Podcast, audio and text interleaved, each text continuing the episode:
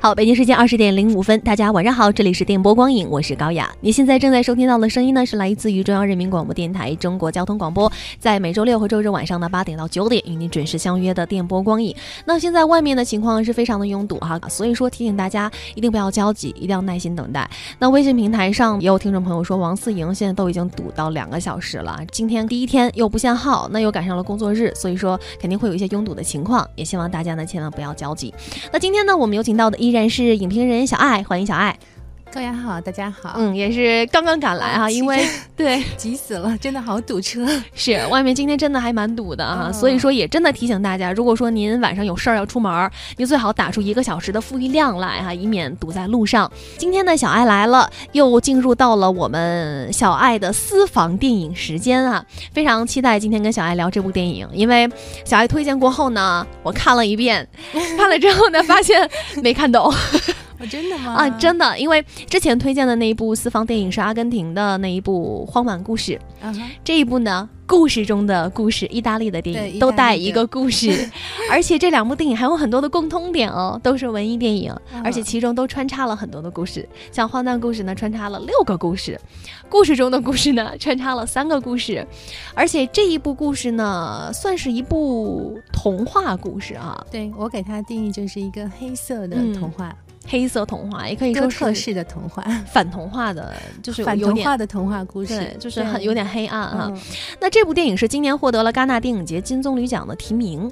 对的，嗯，所以我总会拿它跟《聂隐娘》做一个比较，因为对啊，因为毕竟都是入围了今年的戛纳电影节的。不过真的有一个地方可以比，嗯，就是我记得我当时看完了以后，我发了一个朋友圈，嗯，我把当时影片中的一个画面是一个桥的画面，底 下是流水，我看到了，对，就是那种小桥流水，然后后面是山，嗯，那个青山环绕，对，然后你会看到那个小桥的桥洞，嗯。包括它的桥身，它的背影倒影在水里面，刚好和那个桥呢形成了一个整体，嗯，就是看起来特别特别的唯美，嗯，哦，你会，我当时就联想到就是《聂隐娘》当中的画面，嗯，其实我不知道高雅你的感觉是不是差不多，那个意境是差不多的，对不对？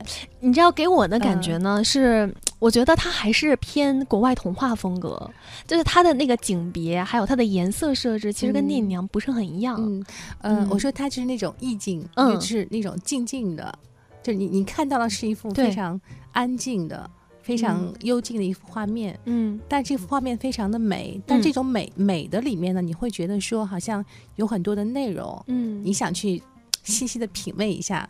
那么这个内内容是什么呢？你就不由自主的说想去看这个电影当中他那个故事讲的是什么。嗯，所以我当时就写说，我说，哎呀，谁说这样的意境只有东方美学才能 才能雕刻的出来哈？其实很多很多类似的电影里面都有相关的这种拍摄的手法，嗯，或者这种取景的这种技巧，画面美。对，所以我我在讲就是你在提到《聂隐娘》哈，我觉得其实真的《聂隐娘》当中我们所说的这种。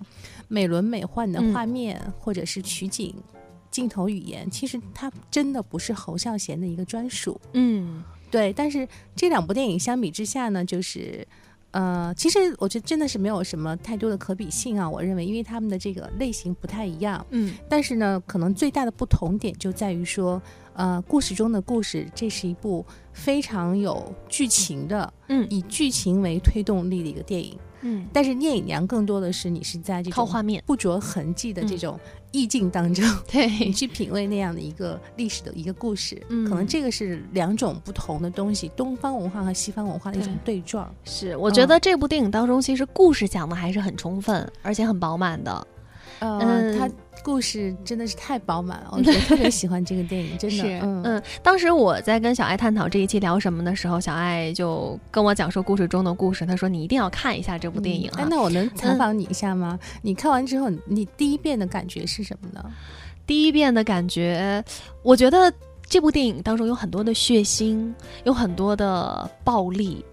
嗯，就是这些画面充斥在其中，会让你看起来有一点不舒服，甚至有一点惊悚啊！真的吗？但是 他们搭配到一起，你却会觉得画面非常的美。它又其中又包含了童话的那种美好。嗯，但是在童话的美好的画面当中，你又发现了在这其中这么多残酷的事情，你会发现这是一种冲突。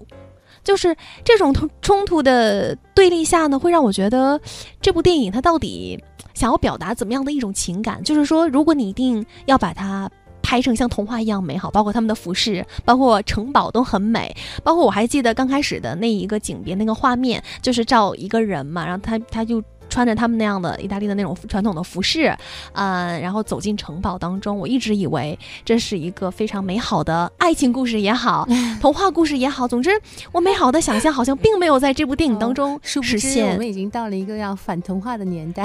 对，就是 明明我认为两个人，也许他们的感情可以进一步发展，也许有一个人他的内心会忽然，嗯，被一个人的影响之下变软了，或者说他。终于知道什么是爱的时候，你会发现是那种小甜心的那种心态，对那种小甜甜。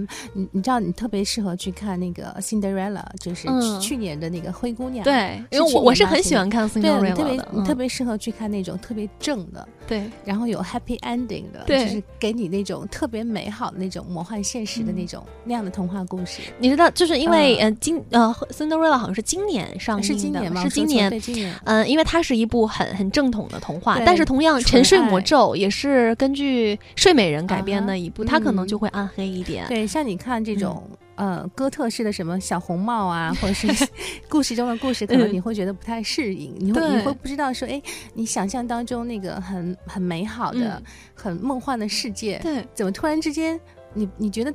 结果就不一样，就是让你大跌眼镜。而且这部影片，其实我为什么推荐它哈，就是我自己观影的最大感受是说，它的剧情是滑动的，嗯，就你的视点是滑动的。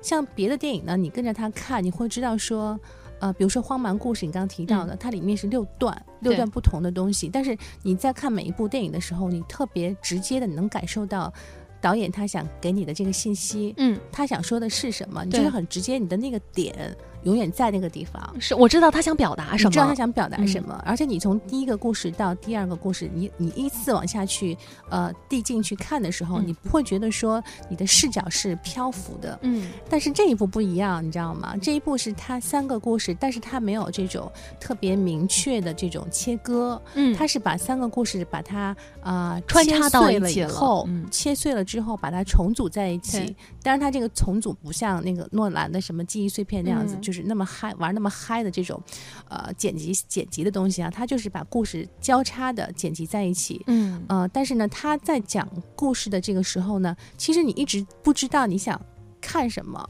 嗯，你有没有这感觉？就是你一直不知道说他这个导演或者是这个故事这个电影他想跟你说什么，对，你会从一个故事滑动到。另外一个故事，所以你的视点一直是随着他的摄影机在飘。对，但这种飘的感觉其实刚刚好，我觉得是这个导演他那种骨子里面特别文艺的那种风范。嗯，他给你的就是这样的一种感觉。你要看到最后的时候，嗯，你看到那个人他一个人在那个独自走钢丝的时候，在那个很高很高的高空上面，一个人一个独自走钢丝，你会突然间顿悟。我是当时在那一刻，我突然间顿悟，说我终于知道他这个影片他想说什么。他想说的是一个人性中共通的东西，但是他是通过三个不同的故事，三段不同的人类的情感关系来体现的。第一个故事是 The Queen，对吧？女王。对。他说的是母子的关系，母子的故事。第二个呢是呃老妇人，对吗？他说的是姐妹之间的关系。嗯。第三个是跳蚤，跳蚤其实说的是父女之间的关系。是。这些人物他们之间的这种关系不一样，但是其实最后故事。讲三个故事，讲的意思是一样的，就是人人人的这种控制欲、欲望和你对于这种自由的向往中间的那个平衡点，它是用一种特别哥特式的那种呃手法，结合了那种特别完美的那种宫廷中世纪宫廷那种华丽丽复古风的那种嗯。那种画面。给你给你做了一个特别特别 cross over 的一个故事，就你看那个画面，其实美轮美奂，很美。不管是服装啊、道具呀、景别呀，包括演员的颜值啊，包括演员每一个演员都是大卡卡斯来的，对，这些东西都是美轮美奂叠加在一起。嗯，然后呢，你在这些故事当中呢，其实你又能看到说一些不太一样的东西，你觉得是一个很美妙的一段一段情事或者一段关系。但是看到一半，突然间峰回路转，然后偶尔穿插一些笑点，嗯，好莱坞就是呃好莱坞式的或者意大利人是欧洲式的笑料，其实都有。黑色幽默、黑色喜剧东西都有。然后会有一些你说的这种血腥，然后我也能看到说他为了体现这种中世纪的这种奢华的生活，这种君王帝王的奢华的生活，他会有一些一些画面，至少让我觉得哎，看起来真的还挺美的啊。可能可能反正国内进不来，肯定是 对会有限制级，但是但你这些东西叠加在一起，你会觉得说。就挺饱满的，嗯，就他的故事也好，情绪也好，然后演员的表演也好，就是就是很丰富，嗯。那种饱满度和他的那种滑落的视点，嗯，就是。就是，我觉得这共同叠给你的那种感觉，就是觉得挺美妙的一种观影感受。嗯，就你知道我在看这部电影的时候，我是看，因为它是一百三十多分钟，我是在看到一百分钟的时候，因为刚好我工作嘛，我必须就是把电脑关掉了。后来我心里就一直想着这个电影，我就想不行，一定得把它看完。就它会牵引着你，它不像对很多电影，就比方我今天看了一半儿，那我可能有一些事情要做，我明天再看另外一半，你不想着它。但这部电影给我的感觉是我必须要串联着把。它看完，我非常的揪心，他们究竟会有一个什么样的命运？对，其实这个电影就是很典型的这种反传统，嗯，反道德，对对，然后反一切你认为理所当然的东西，嗯，他这个导演是一个特别，我觉得还是一个挺前卫、挺激进的人，从某种意义上来讲。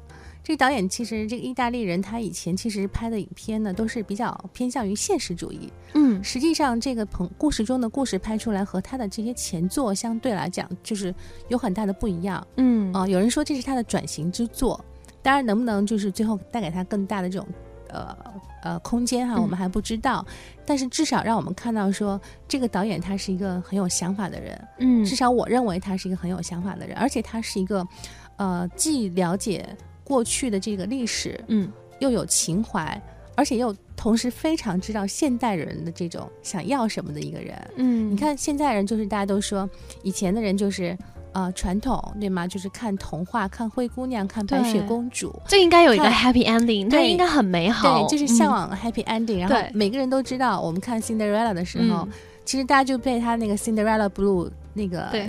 蓝色的一切美好的画面所吸引哈，但是大家都知道说，其实他的故事简单的不得了。嗯，可是当然也没有人会去说质疑说，哎，我为什么要去看这么一个简单的故事？嗯，是因为我们心目当中，我们都有一个对美好生活的一个向往。对，我们是把自己放到了童话当中，嗯，我们都觉得自己是那个 Cinderella，我们都希望王子能够过来救我，等等之类的。但是其实到了，我觉得到现在，就是现在已经发展到这个阶段啊，我觉得很多人他的这种，啊。观影的这种兴趣也好，或者他个人的爱好也好，他可能会有一些变化。嗯，他会需要寻求一些不一样的东西。对，就体现在说，那我就是想看一些不太一样的，或者是比较叛逆的。嗯，那就是看电影，就是大家也玩游戏嘛。看剧你也看什么《冰与火》的游戏啊，什么你之前也看过《潘神的传说》，也有人喜欢，对吗？就是其实大家就会觉得说，有有一些有有一种类型的东西，你觉得它其实也是童话来的。嗯。但是这个童话和我们之前看过童话又不太一样，因为它是，它是嗜血的，嗯，它是黑暗的，对，它是暴力的，嗯，它是色情的，对，然后它是让你大吃一惊的，嗯，所以可能你会看的时候，你会有一种不同的愉悦感，嗯，那可能可能这样，像我可能会觉得说，哎，这种愉悦感它还是挺能满足我在某某一些时候的这种观影要求，嗯，哦，它能够给我很多东西。而且这个这个故事其实它也是有它的历史来的，嗯，你看我们知道意大利它是坐拥了整个文艺复兴时期的整个欧洲的文化的背景，传统历史它都有，嗯。呃，那么同时这个故事呢又是改编自它这个本民族。它这个故事呢是改编自那个那不勒斯语的一个童话剧集，叫《五日谈》。五日谈呢，其实有人说它像是中国的《聊斋》等等，反正你可以去比喻了。就它相对来讲，它不是一个现实主义的题材。对，而且这个《五日谈》比格林兄弟的童话还早了两个世纪。早两个世纪，可是他他跟格林兄弟童话有本质上又不同。嗯，格林兄弟童话是那种，就是我们刚刚讲的很正的那种。嗯，那这个就是那种剑走偏锋。它里面它的作品所反映出来的这种呃观点，包括它的人物的设置，包括它的故事剧情，其实它很多东西是是反的，嗯是是有反转的。那可能也许他在那么久以前他就已经有了埋下了这样的一个。叛逆的反传统的一个种子，也也许是这样子啊，不知道。但是最起码时候，就是故事中的故事，它给我们带来的是一个焕然一新的、完全不一样的、华丽丽的、带着中世纪宫廷复古风的一个暗黑童话。那么在这个暗黑童话当中呢，你可以同时看到三段不同的故事。嗯，你可以看到你喜欢的男神，你也可以看到你喜欢的女神。对，对你，而甚至而且他们的表演都是非常的好，我觉得都是可圈可点。嗯，然后它整个的这种电影的色彩，包括它的织景、道具、服装，呃，等等等等，它从画面上都是很美。对，所以你会觉得说，就是我刚用那个词，就是很饱满。嗯，就是你看完这个电影，你会觉得说，呃，思想也思想的层面也会饱满，因为你会有一些呃反思，你会去考虑很多的东西。对，那么视觉上呢，你也会觉得饱满。嗯，对，所以我就觉得，哎呀，就好像是吃了一个大餐的那种感觉。嗯，就你看，像聂隐娘，你刚刚提到要去比较的话，聂隐娘就好像是喝喝喝一壶清茶。嗯，你需要去慢慢的品。对，但如果你是喜欢喝咖啡的话。你可能没有时间坐那喝那个功夫茶，是，而且会淡淡的，你会觉得有点涩，对，太清淡了，对吗？嗯。但这个就是华丽，就是一个大餐，它会牵引你往下看，往下看，然后内容很丰满，对，呃，而且这个丰满是特别有层次，嗯，它而且它那个层次来的就是说，它，我就说它那个叙事功力是很强的。它虽然三个故事没有在一起，就是有非常非常明确的分割，嗯，但是它会通过色调上的略微的不同，嗯，然后背景音乐的这种风格的略微的不同。同，嗯，他会给他做一个呃内容上的一个真正的真正的切割，但这个切割可能你自己看的时候，你会一般的人可能不会意识到，其实他已经转到另外一个故事了，嗯，所以你会觉得说，哎呀，你的视点又滑了，滑到另外一个地方了，但是你还有没有落脚？因为你不知道说。到底是他在说什么？对，因为他讲了三个国王，我一开始一直在往前倒，一直没我说，对，我说这有一个国王，然后后来又出现另外一个国王，我在想他是他的下一代吗？后来我又发现其实不是这样的，然后我后来就发现原来他真的只是讲了三个故事，这三个故事之间其实关联性并不是特别的大。对，只有到最后那一幕的时候，你才发现他才给了你一个完整的画面，嗯，然后很简单的把三个故事把它放在一起，嗯，但是你知道说其实他也。你也不会去 care 说这三个故事是不是能够说非要放在一个整合的一个大故事里面。其实那个时候你已经不需要了。对，嗯，因为《五日谈》本身它是由五十多个故事组成的嘛，然后这个电影它是从中间抽了抽了三个出来，应该也是比较精彩的那一种。当然，我觉得其实这个童话诞生于这么早以前，但它虽然说童话，却并不适合小孩子看哈。呃，不太适合。对，还是适合成人，因为你看像我这么大的都还没看懂呢。暗黑童话肯定不适合小孩子。对，而且。说到这个导演，其实也挺厉害的。他之前获过戛纳的评委会的大奖，对他之前几部作品都挺棒的。对，而且之前刚才小艾也说到了，他以前的作品都是拍呃现实主义风格，带了一点魔幻的色彩。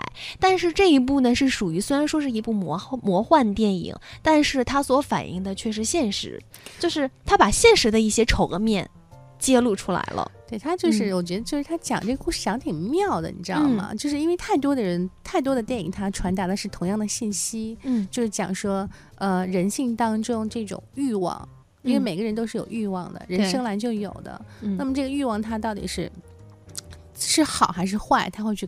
给你一个思考，嗯，同样，其实他也会告诉你说，其实善和恶，它有的时候本质上可能你看到的这个形式是不一样的。嗯，因为如果我们等一下去下半场去分析它三个故事的剧情剧情的话，你会发现说，哎，其实可能真正意义上你觉得善良的人，他外他的外表可能并不是看起来并不是那个样子，嗯，或者你认为是那种特别可怜的，然后很凌弱的那种，呃，那种个体，也许其实反而他带来的是那种。恶的东西，或者是不应该有的东西，其实他会给你很多的反转。嗯，但是他会给你一个，给你一个轻轻的耳光，对你不会觉得太疼。嗯，但你会，你会，嗯，你会停一下，你会想一想，哎，好像不太有哪个地方不太对。嗯。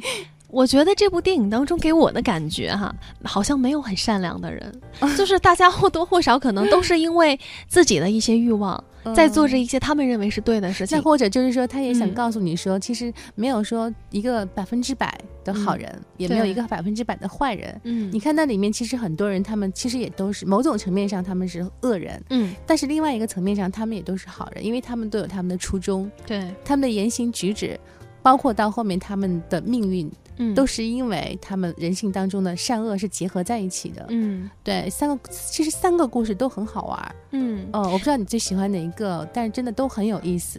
嗯，我觉得我最喜欢的是第三个故事，就是嗯，在那个呃小矮人王国，嗯嗯，那个那个故事就是最后公主被加冕的那一段，它让我看到了她身上的勇敢。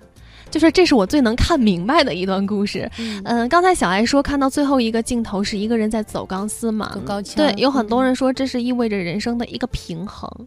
那小艾觉得说这三部故事当中，你觉得他最后一个走钢丝的镜头想要给我们传达的是一个平衡吗？还是说，呃，人的欲望一定会，呃，你的欲望一定会有另外一个出口？你想有得就会有失。嗯，当你得到一个东西，一定会失去另外一个东西。嗯，我觉得这个听众讲的这个“平衡”这个词挺对的哈。然后，另外我会补充说，可能他更多的还是想去告诉你，你在人生当中你需要有勇气，嗯，才能去前行。然后你有勇气，然后你能找到这种平衡点，那你就能够朝你的这个目标，嗯，不断的去靠近。嗯，因为他这个故事它是链接在第三个故事当中的，对吗？因为因为你看到了你最喜欢的第三个故事，其实它中间有出现，就是走钢丝的那个那个剧情。我觉得至少包含了一点点爱情。哦，是吗？好，我我我真我，你知道我刚开始看完电影，就小我以为 我以为最后那个走钢丝是因为这个公主怀念救她的那一位王子，嗯，对，所以我觉得是不是说在她加冕礼的那一天，她希望以这种方式来怀念曾经救她的她心目中的那个英雄哈？嗯，我觉得也可能也可以，你可以你也可以这么想啊，嗯，其实就是我认为啊，就是。比如说，你们说我们是影评人，就谁谁谁又来做客了，然后谁来谁来要分析来拉片了。其实我不认为说我们说的就是一个百分之百正确的。我认为电影它就是一个很有意思的一个一个一个万花筒，对，让每个人从它里面他可以得到他不同的一个解读。嗯，我我真的不认为说我们说的就全对，我觉得你可能就大家就自己去想，你感受到的，你认为对了，它就对了。嗯。真的，这个就是电影的魅力。嗯，我觉得电影就是根据你自己的人生阅历，你觉得它表达的是这个意思，那可能它从你的人生阅历来看，它就表达的是这个意思。对我从来不建议大家去看什么豆瓣、时光上各种影评，然后很多人会把它拉偏，拉的就是。那种非常细致，然后简直分析到体无完肤那种透 彻，每一个镜头，每一个细节。对，但是很多地方我认为是 overstatement，就是它是过度解读了。其实，我我觉得就是，嗯，不用想太多，你就去享受你看的这个片子本身。嗯，你感受到了什么？你认为它是？他是那样的，那他就是那样的。嗯，你知道刚才小爱说的这句话，让我想到了小的时候我做阅读理解，嗯，做中文的这一篇，就是给给你一段话，然后问了很多问题，让你答这个这道题的中心思想。那个那段时间，在我小学的时候，一直有一个笑话，说让这个。作让这篇文章的作者来答题，后来发现他得了零分，就是说，其实他跟的答案完全是对不上的。也许作者他写他，只是因为我就是想这样描述这样的一个故事，他可能并不代表什么。对，有有一些电影，它确实是有很多隐喻啊什么。之前比如老谭，我们家老金金基德，确实他很多隐喻的符号，这个是 OK 的。